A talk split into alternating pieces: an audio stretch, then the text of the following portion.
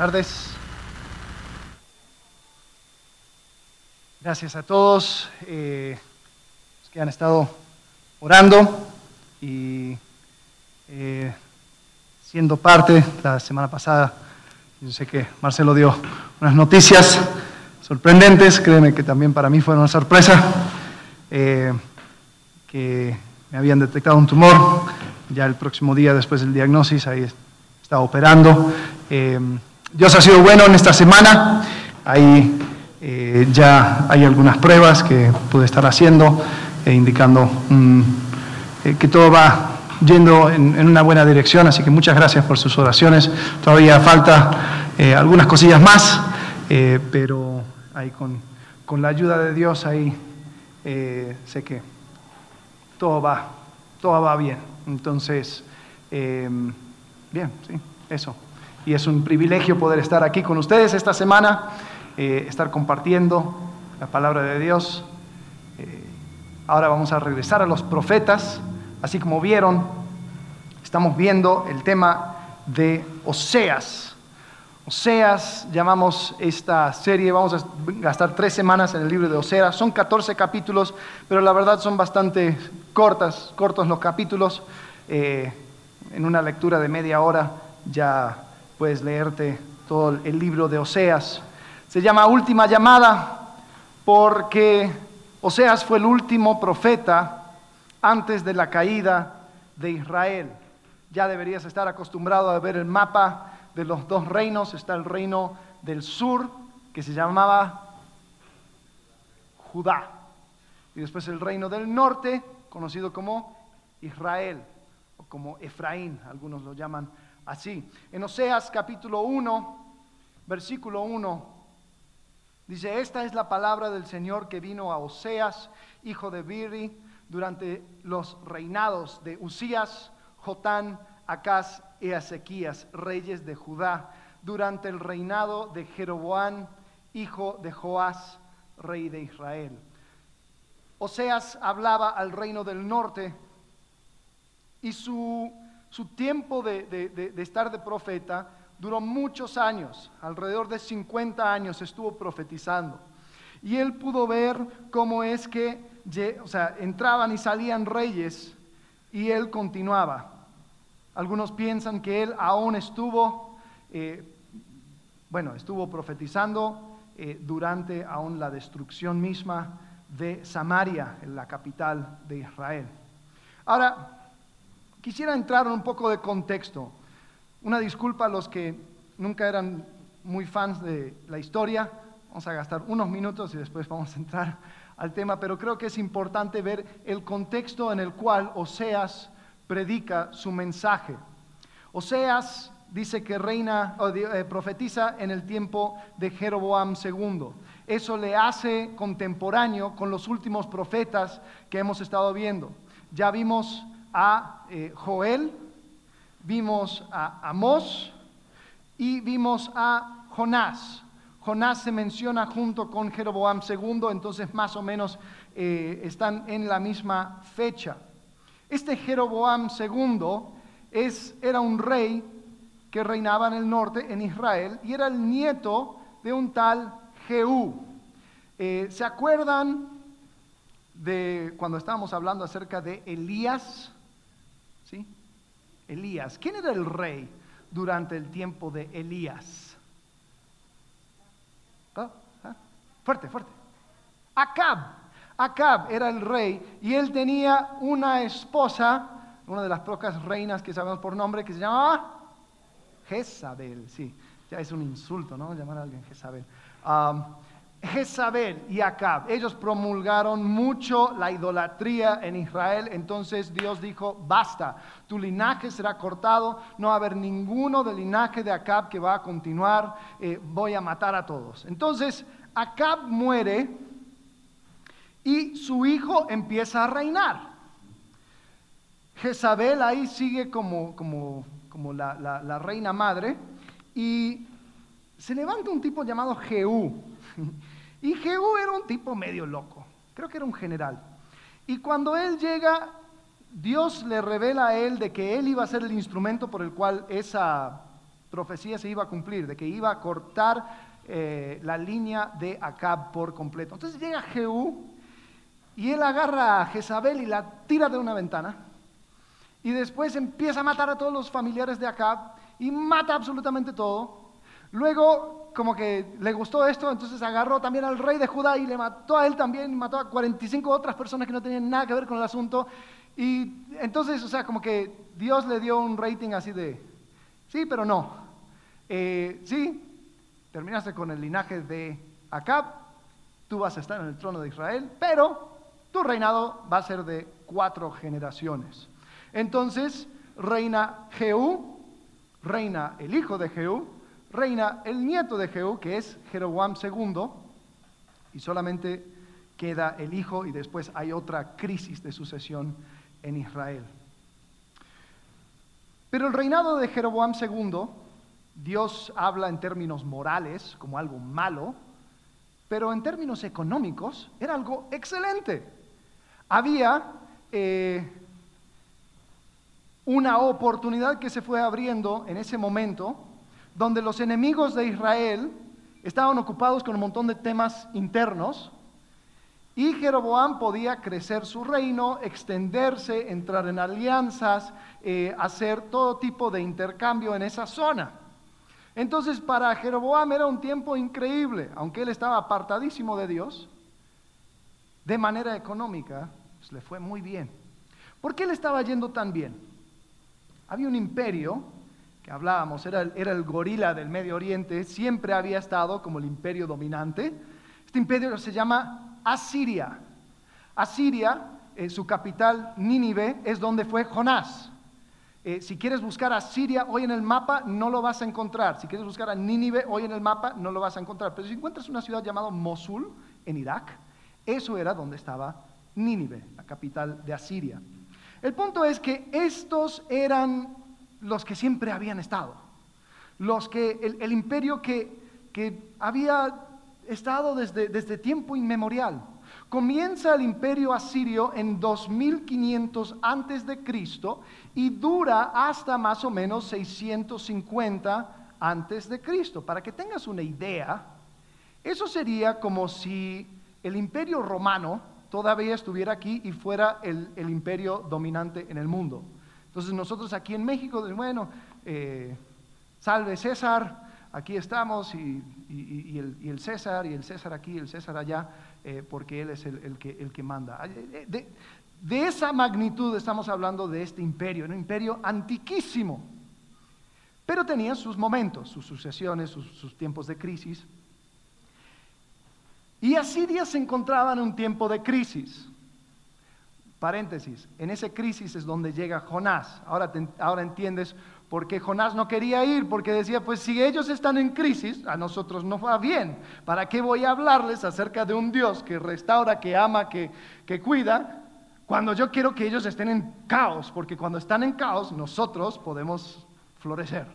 Eh, entonces, eh, quizás era una de las razones por la cual Jonás no quería hablar a los asirios. ¿Para qué te voy a hablar de acerca de un Dios bueno y misericordioso si lo que quiero es que ustedes estén matándose entre ustedes, teniendo todo tipo de conflicto, burocracia, lo que sea que les trabe? Bueno, con esa traba, ahí empieza a florecer Israel y les va bien. Eh, Jeroboam disfruta de su libertad. Luego Jeroboam muere y se levanta su hijo Zacarías. Y se cumple la cuarta generación. Pasan solamente seis meses del reinado de Zacarías, su hijo, cuando él es matado por una persona eh, en su corte llamado Salún.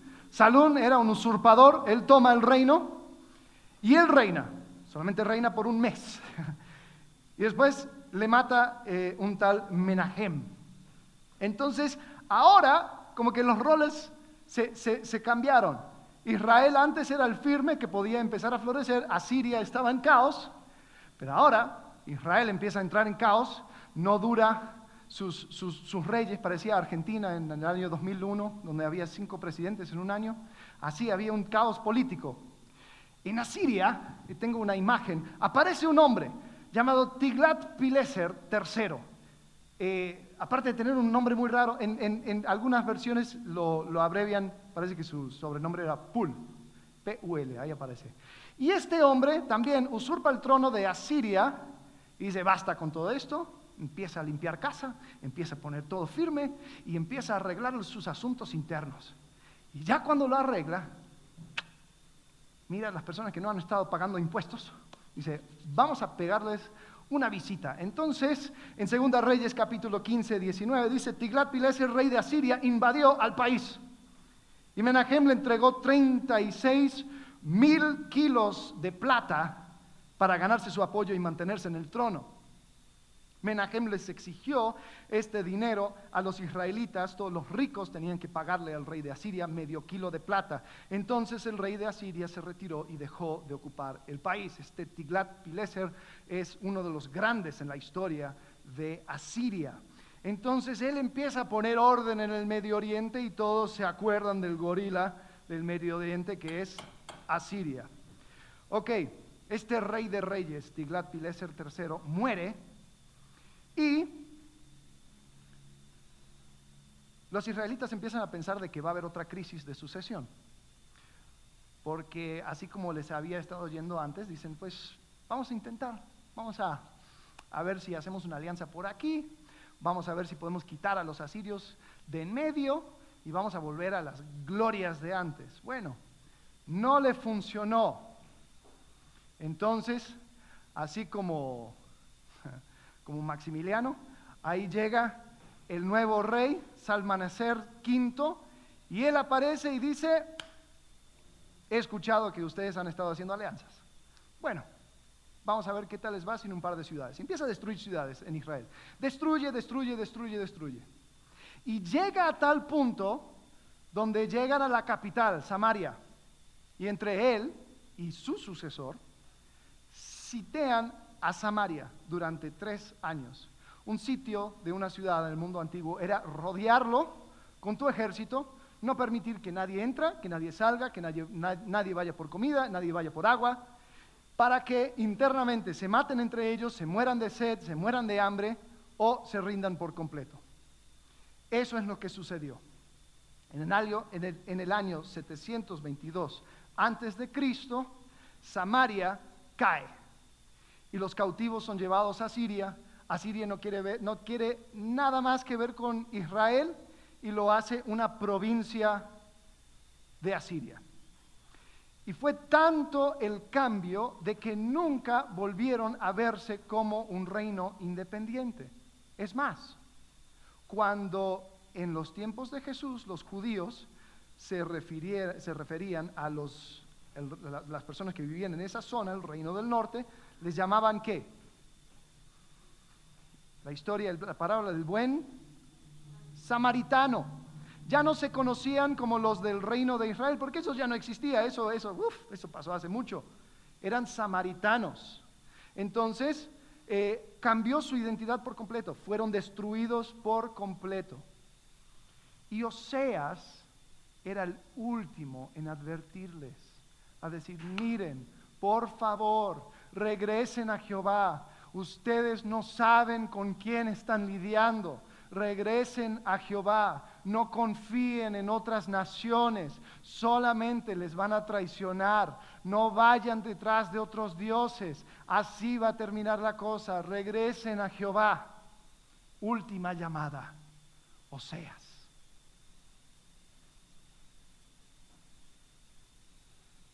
Y en las próximas semanas vamos a ver el mensaje mismo de Oseas. Pero Oseas es una historia, es, es un, es un libro muy curioso, porque no comienza con las profecías tradicionales que hemos estado viendo, comienza con una historia. Y parece que Dios en su última llamada decidió utilizar una táctica diferente.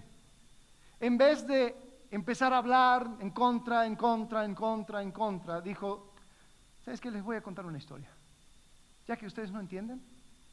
Y voy a contarlo en vida, en carne propia.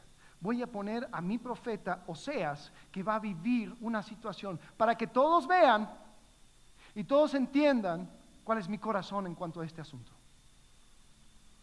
Entonces vamos a explorar los primeros capítulos de Oseas para ver esta historia que Dios cuenta a través de Oseas. Si estás tomando nota, quiero que anotes esto.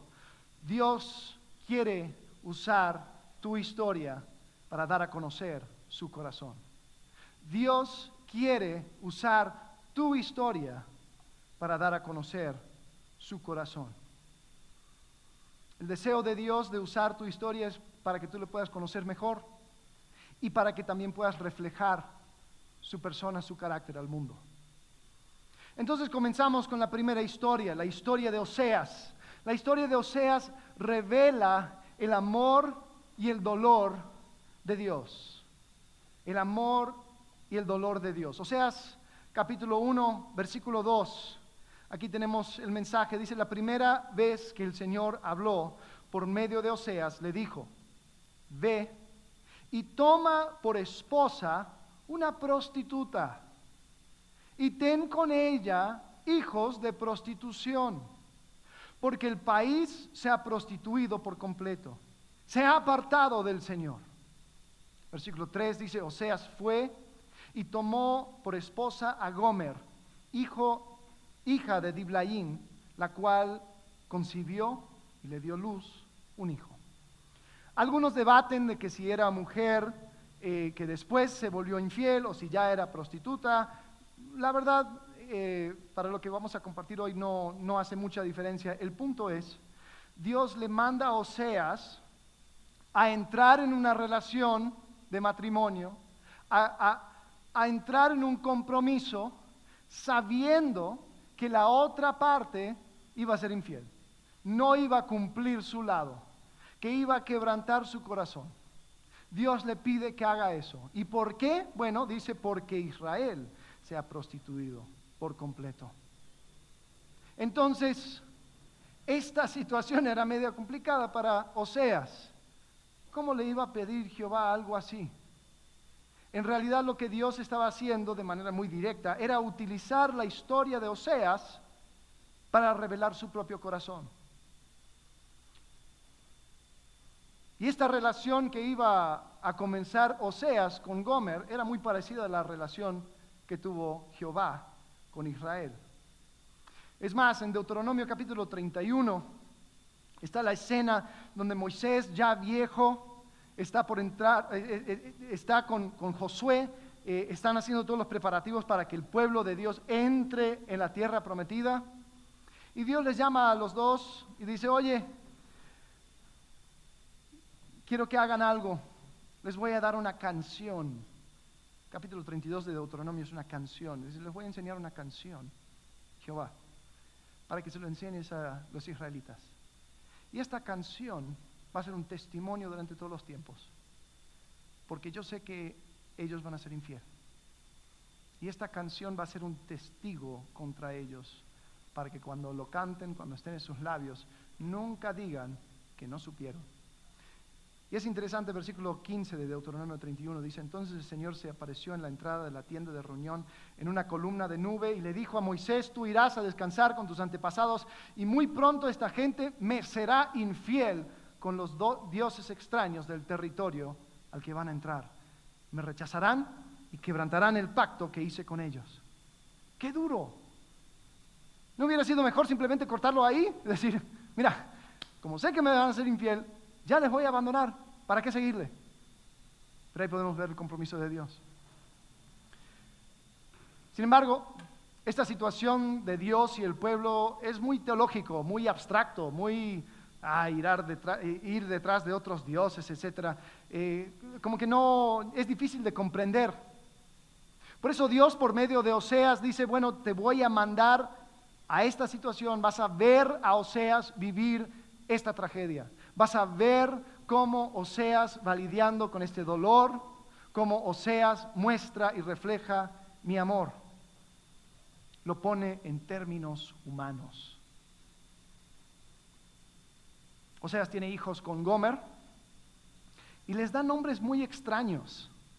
El primer hijo les llama Jezreel, que era lugar donde había una matanza eh, donde Jehú había matado a toda esa gente. Entonces Dios quería que todos supieran que va a haber justicia. Entonces llama a su primer hijo Jezreel. Hoy en día sería como llamar a tu hijo Tlatelolco, algo, algo por el estilo. Entonces pone el primer nombre Jezreel, el segundo nombre una hija, la llama indigna de compasión. Indigna, vamos a comer. Entonces así le pone, para mostrar de que Dios ya no iba a tolerar el pecado en Israel, indigna de compasión. Y después a su tercer hijo le pone eh, pueblo ajeno o no mi pueblo, lo a mí, no mi pueblo. Porque decía, sabes, yo aparecí y me revelé a Moisés como el gran yo soy y mi pueblo me ha abandonado. Entonces para el pueblo yo no soy el yo soy. Yo no figuro, ellos no son mi pueblo. Entonces ahí estaba jugando, ahí en el mercado Jezreel, estaba eh, pueblo ajeno e indigna de compasión. Y todos sabían que esto era una advertencia en contra del pueblo. Entonces, comienza el capítulo 2 y es una mezcla entre la situación de eh, Oseas y el corazón de Dios. Es más, está tan entremezclado que no se sabe cuál es cuál. Entonces simplemente vamos a asumir que Oseas y Jehová estaban pasando por la misma situación. Jehová con el pueblo de Israel y Oseas con su esposa infiel, Gomer. Oseas 2.1. Échenle en cara a su madre que ni ella es mi esposa, ni yo su esposo. Que se quite del rostro el maquillaje de prostituta y de entre los pechos los adornos de ramera. Versículo 4. No tendré compasión de sus hijos, porque son hijos de prostitución. Su madre es una, una prostituta. La que los concibió es una sinvergüenza. Pues dijo, quiero ir tras mis amantes, que me dan mi pan y mi agua, mi lana y mi lino, mi aceite y mis bebidas. Por eso le cerraré el paso con espinos. La encerraré para que no se encuentre, no encuentre el camino. Con ardor perseguirá a sus amantes y al no encontrarlos dirá, prefiero ir con mi primer esposo, porque antes me iba mejor que ahora.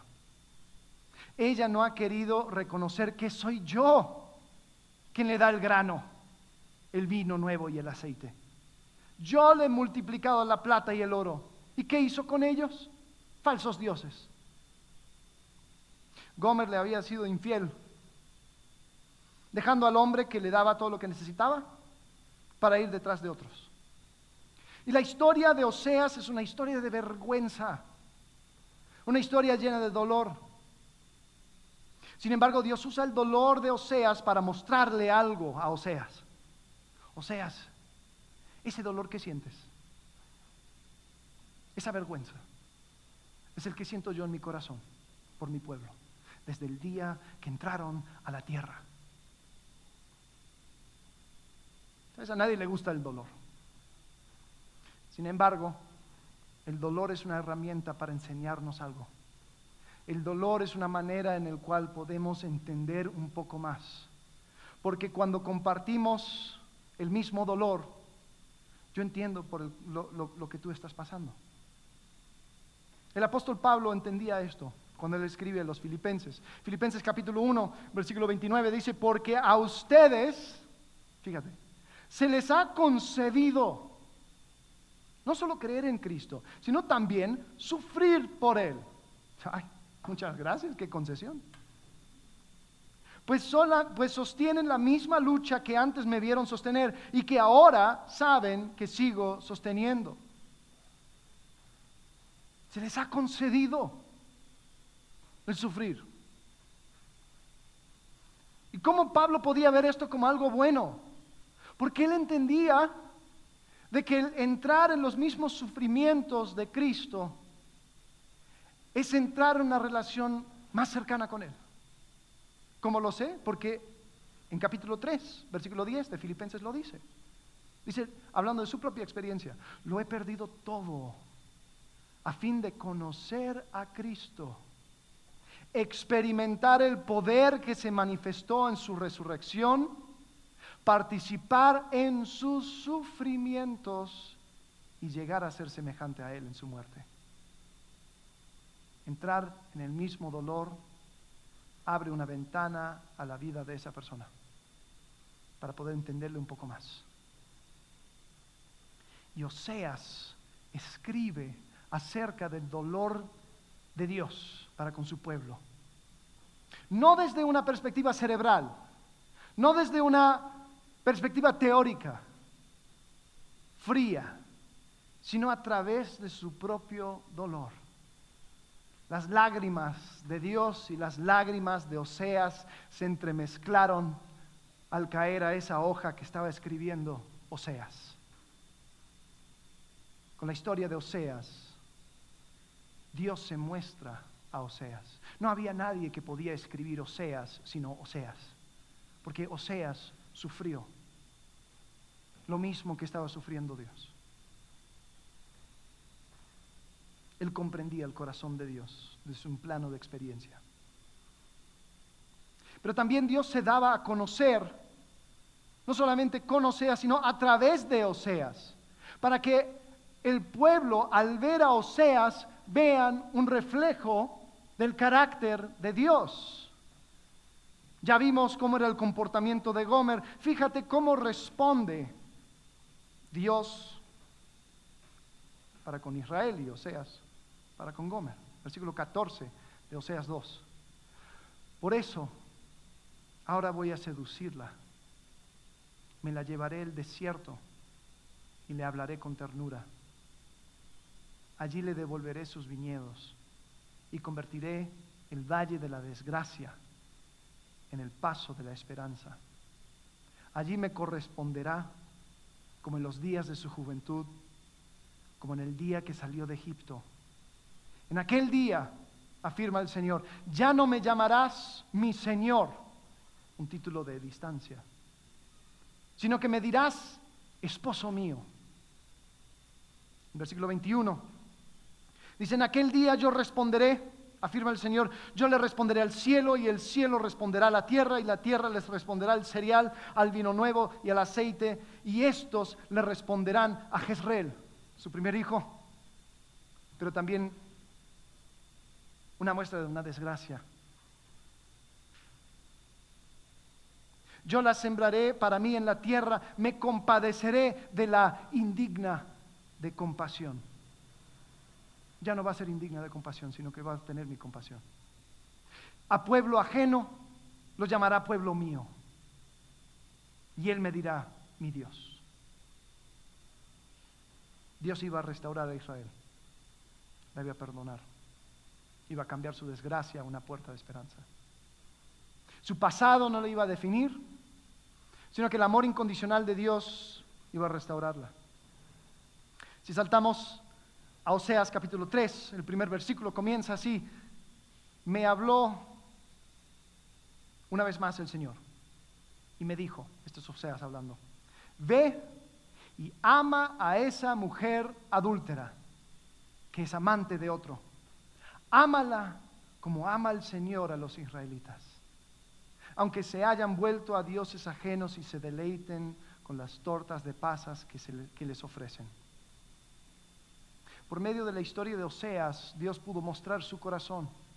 Al ver a Oseas y cómo era que él trataba a su esposa adúltera, era que el pueblo podía entender cómo Dios trataba a su pueblo. Y Oseas fue un reflejo para el mundo del amor de Dios. Entonces, la historia de dolor de Oseas termina siendo ese reflejo, tanto del dolor y del amor de Dios.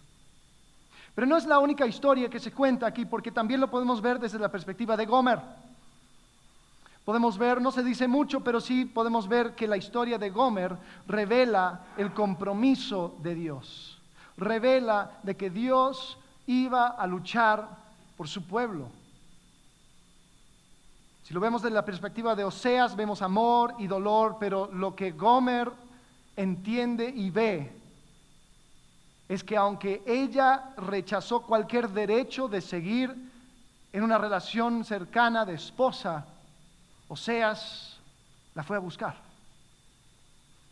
Capítulo 3, ya leímos el primer versículo. Es corto el capítulo 3, tiene cinco versículos. Dice así, me habló, no es más el Señor, y me dijo, Ve y ama a esa mujer adúltera que es amante de otro. Ámala como ama el Señor a los israelitas, aunque se hayan vuelto a dioses ajenos y se deleiten con las tortas de pasas que, se les, que les ofrecen. Compré entonces, estos Oseas hablando, compré entonces a esa mujer por 15 monedas de plata y una carga y media de cebada.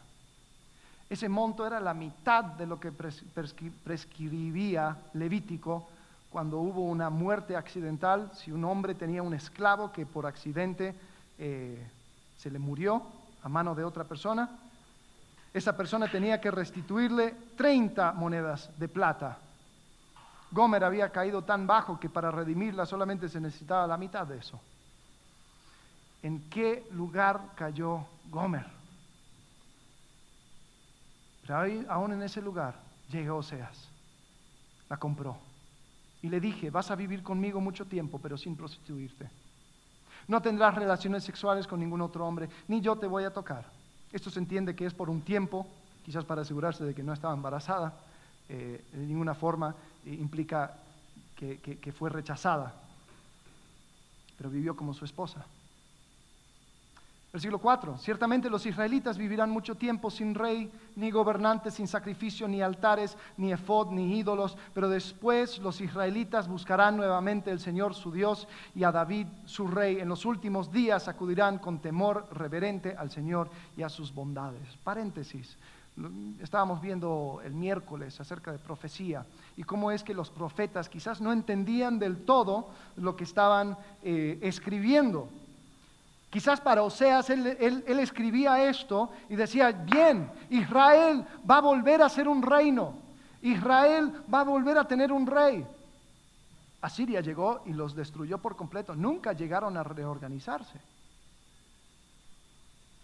Pero creo que le habrá llegado de sorpresa el saber de que un hombre, Jesucristo, hijo de David, llegaría y él mostraría ese mismo, esa misma entrega, amor y sacrificio y redimiría para sí no solamente Israel, no solamente Judá, sino todo el mundo, para que ellos entonces pudieran tener la oportunidad de entrar a su reino. Esto, a la luz de la cruz, es una profecía mesiánica, apunta a Cristo. Cierro paréntesis. El comportamiento de Oseas era extraño. ¿Te imaginas la vergüenza que habrá pasado Oseas al ir a buscar a su mujer, teniendo que comprarla como un esclavo, como un esclavo barato,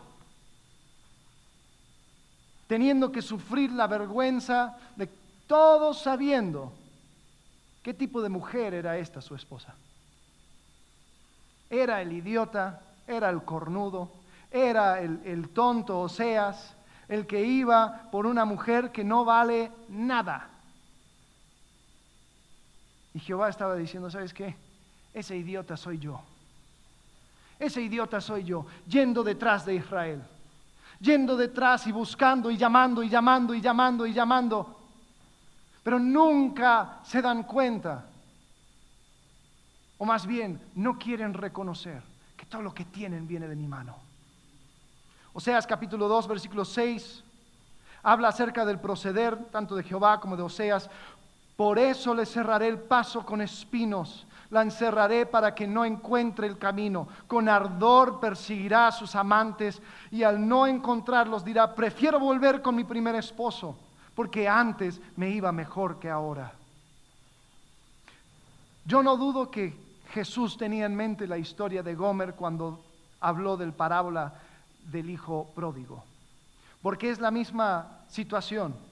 Dios estorbando el camino para que su pecado mismo le deje desilusionado por completo, para que se dé cuenta lo hueco que es todo esto, para que al mirar atrás diga, ¿sabes qué? Estaba mejor cuando estaba con Dios, estaba mejor cuando seguía sus caminos, estaba mejor cuando vuelvo y regreso a lo que sí sabía que era la verdad.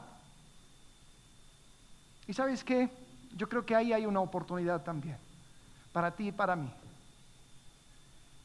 Dios no es glorificado en nuestro pecado, no se confundan. Pero Dios puede utilizar tu historia de disolución, de derrota, aún sí de pecado, para que tú te des cuenta que ahí no hay nada. Eso es hueco. Eso simplemente desilusiona. Y Dios desea que tengamos esa misma actitud que Gomer diciendo, prefiero volver con mi primer, esposo porque antes me iba mejor que ahora. Y la historia de Gomer muestra el compromiso de Dios para con su pueblo. Y así como ella experimentó la persistencia de Oseas, ella pudo entender lo que es ser atraído por un Dios que busca acercarnos a sí mismo. Se compartió que Dios quiere ser famoso, Dios quiere ser grande, Dios quiere ser exaltado y glorificado. Pero les hago una pregunta. ¿No les ha entrado la duda en algún momento de como que, ¿qué onda con Dios? ¿No? O sea, ¿por, qué necesita tanto la adoración? ¿Por qué necesita tanto que nosotros le, le, exaltemos, que le hagamos famoso, que, que prediquemos y compartamos? O sea, ¿qué onda? ¿Será que Dios es un egoísta? ¿Será que Dios tiene un carácter tan frágil que si no estamos constantemente adorándole, eh, no sé, entra en una crisis celestial y empieza a tirar rayos. O sea, o sea hasta, hasta Jesús nos dice que Él tiene un plan B, si nosotros no adoramos, ahí tienen las rocas. O sea, ¿qué onda con este Dios? ¿Por, ¿por qué nos necesita tanto? O sea, si, es medio egocentrista Dios, ¿no? ¿Sabes? Hay personas que creen eso. Yo creo que el asunto no es tan así. El asunto es este. Dios te ama y quiere lo mejor para ti. Ahora, yo sé que eso no es muy profundo teológicamente, pero es una frase que si vivieras como si eso fuera cierto, escuchen bien, si vivieras como eso fuera cierto, cambia tu vida. Dios es bueno y quiere lo mejor para ti.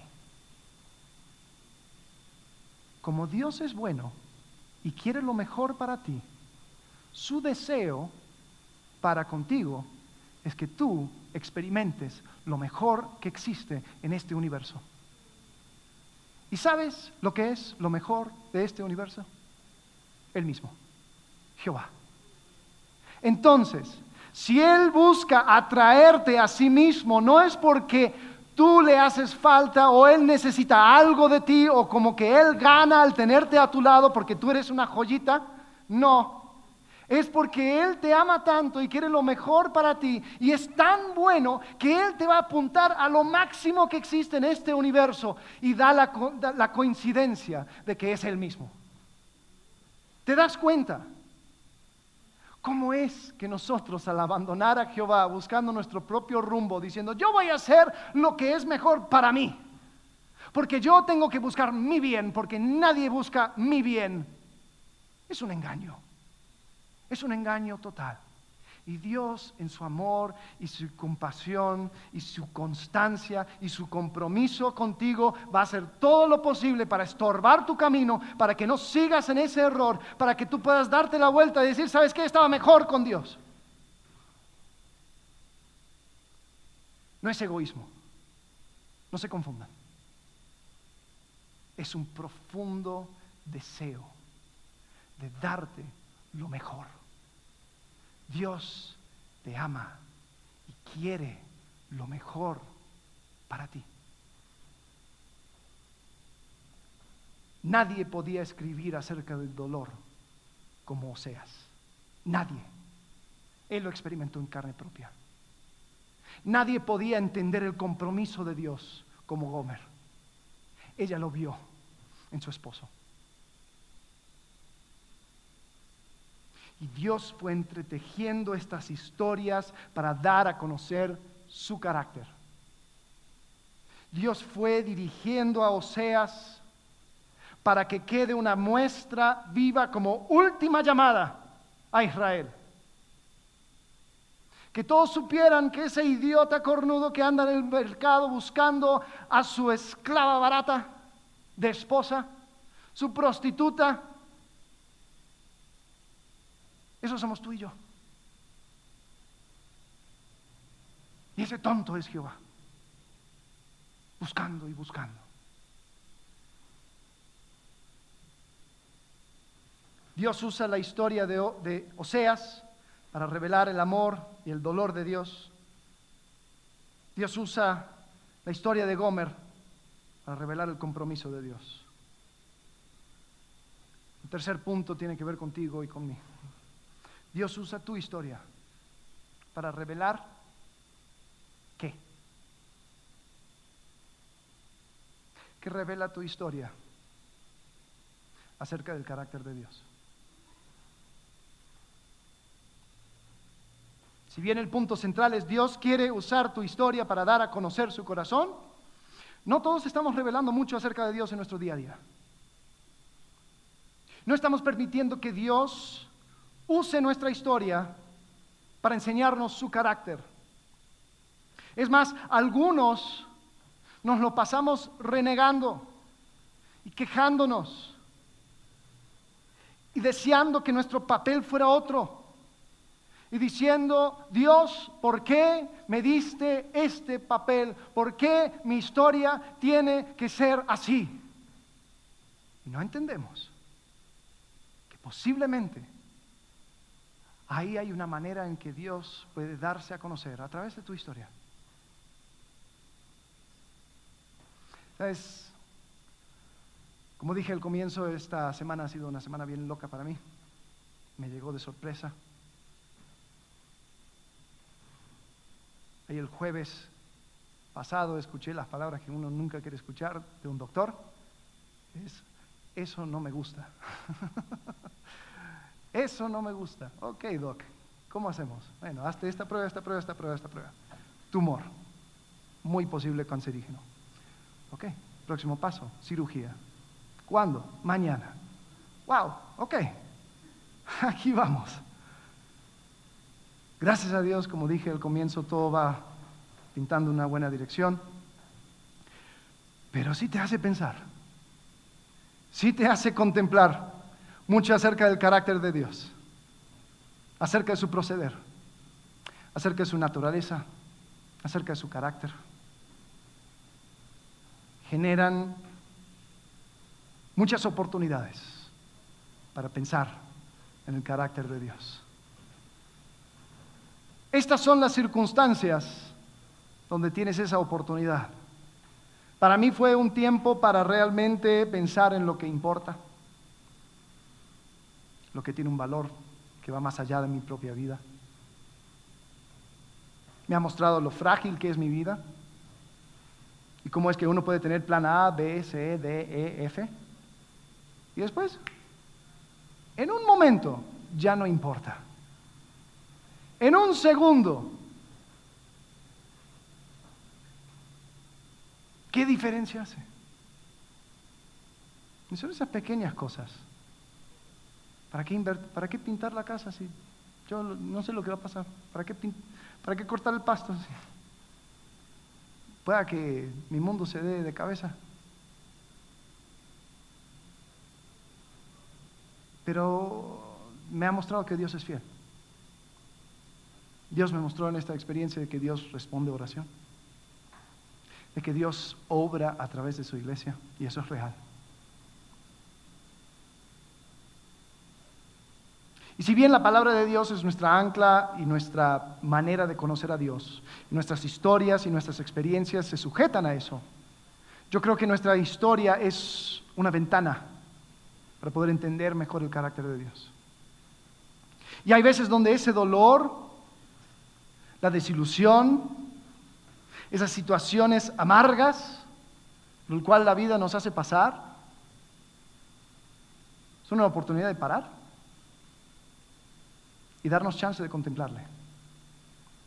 Ninguna persona en un antro está ahí celebrando y en el bailongo pensando después, entre la música, dice, ¿cómo sería el carácter de Dios?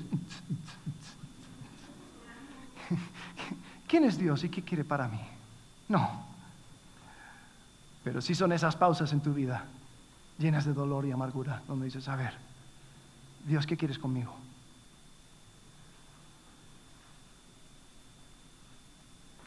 ¿Qué te ha mostrado Dios a través de tu historia? ¿De qué manera tu historia, con sus victorias, tragedias y derrotas, enriquece tu conocimiento de Dios?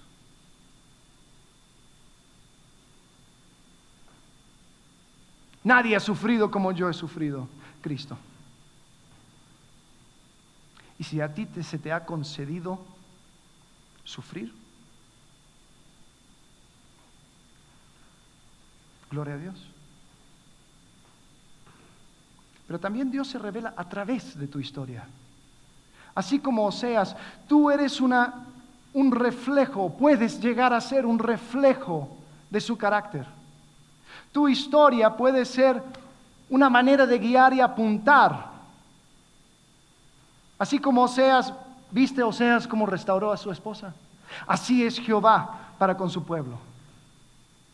¿Viste cómo hubo ese perdón, esa confianza? Así es Jehová. ¿Qué muestra tu historia? ¿Sabes? La, palabra cristianoide, testimonio, es lo que estoy tratando de decir. Solo que se ha magullado tanto que esa palabra eh, muchas veces lo, lo, pensamos en términos de portarse bien, ¿no? Tengo que cuidar mi testimonio.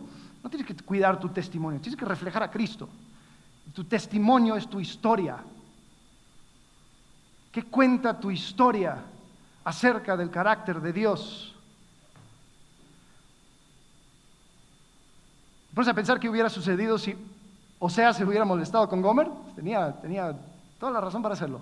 Y si hubiera hecho como Jonás, ay no, Dios, ¿me vas a mandar de vuelta a esa ramera? No, no, no, no, no, no.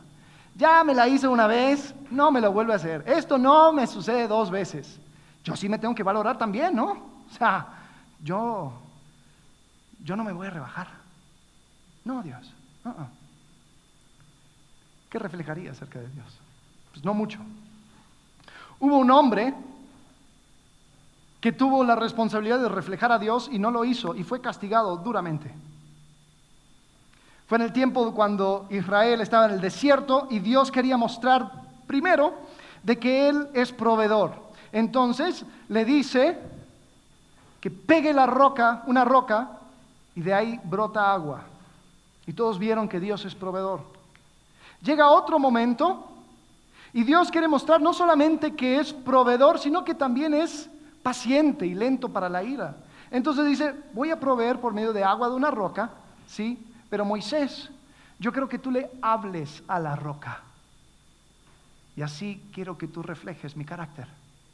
Mm, Moisés estaba un poco molesto ese día y no quería reflejar el carácter de Dios, quería mostrar al pueblo de que él estaba molesto con el pueblo. Entonces levanta su vara y dice, ¿cuánto tiempo vamos a tener que aguantarles, pueblo obstinado? Y pega la roca. No le habla a la roca, le pega. Dios no hace nada, hace que, hace que el agua fluye, parece que todo está bien. Después al rato le llama a Moisés. Números 20, versículo 12. El Señor les dijo, les dijo a Moisés y a Aarón, por no haber confiado en mí, ni haber reconocido mi santidad en presencia de los israelitas, no serán ustedes que lleven a esta comunidad a la tierra que les he dado. Qué castigo más duro. Moisés, que dio su vida entera por este pueblo, no me reflejaste, no cuidaste mi santidad, no reconociste mi santidad. Dios quería revelar su carácter a través de Moisés, pero Moisés quería solamente mostrar que él estaba molesto. ¿Sabes? Me sorprende tanto la brecha teórica y práctica que existe en la iglesia la iglesia en términos generales. Porque nosotros creemos en un Dios alto y sublime. Nosotros creemos en un Dios que provee milagrosamente, que da paz que sobrepasa todo entendimiento.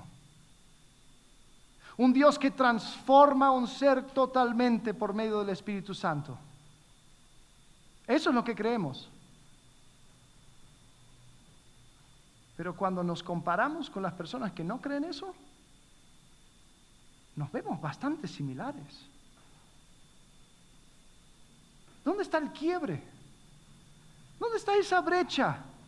¿Cómo es que teniendo ideas teóricas tan altas, y hasta nos peleamos por la teoría, ¿no? Yo creo que teóricamente es así, yo creo que teóricamente es así, yo creo, y, ajá, pero en la práctica, tú sabes que cuando quieren sacar estadísticas acerca de cosas, desgracias en la vida, eh, abuso, eh, uso de drogas, divorcio, etcétera, etcétera, etcétera, sacan las estadísticas nacionales, ahí sacan su cifra, pero después dicen, a ver, ¿cuánto los que se autodenominan cristianos eh, tienen esta misma cantidad, este mismo porcentaje de problemas así? ¿Sabes que son iguales? O sea, una persona viendo puras estadísticas no se da cuenta si una persona cree en todo esto o no. Tomemos otro paso. Supongamos que la única cosa que tú tienes para mostrar que eres creyente es tu estado de cuenta. ¿Podrá una persona viendo estado de cuenta saber, hay algo diferente con esta persona? Una persona viendo algún aspecto de nuestra vida ¿Cuál es la diferencia? Y eso pone en duda. ¿Creemos realmente en este Dios tan grande?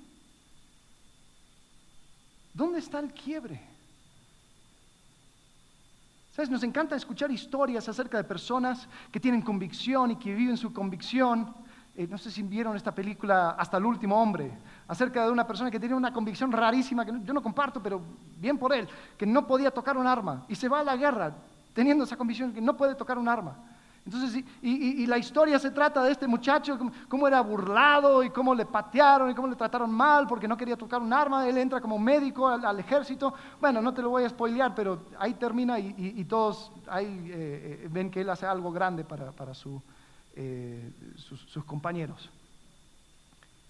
Esas historias nos encanta, pero vivirlo, no. Espera, vamos a ser prácticos. Espérate. Aquí, mira, le puedo ahorrar un poco por aquí, le puedo ahorrar un poco para allá. O sea, no hay bronca. Pero cómo nos, nos encanta. Historias de personas con convicción. Cada día, ¿sabes? tenemos la oportunidad de seguir escribiendo nuestra historia. La pluma que escribe nuestra historia sigue cada día. Es otra oportunidad para escribir otra página. ¿Cómo va a ser? ¿Será una historia de practicidad, de autopreservación, de egocentrismo y sin impacto alguno? Aquí ya sé tal persona. Fue muy práctico y supo cuidarse. O va a ser una historia de confianza en Dios, de generosidad, de entrega. ¿Será una historia que al contar revele el corazón de Dios? Mírale a él, mírale a ella. Ahí vas a ver a Cristo. Pregunta, ¿quién es el protagonista de la historia que estás escribiendo hoy? ¿Quién es el, protagonista? Dios quiere usar tu historia para dar a conocer su corazón al mundo. En su original la palabra cristiano significa pequeño Cristo. ¿Eso es lo que somos para el mundo? ¿Un cuarto lleno de pequeños Cristos? Eso es lo que reflejamos a nuestra familia, a nuestros compañeros de trabajo, a, nuestros compañeros de escuela. Eso es lo que reflejamos a Cristo. Ahora, no estoy diciendo que tenemos que ser perfectos, pero digo, ¿qué queda? ¿Qué nos deja nuestra historia?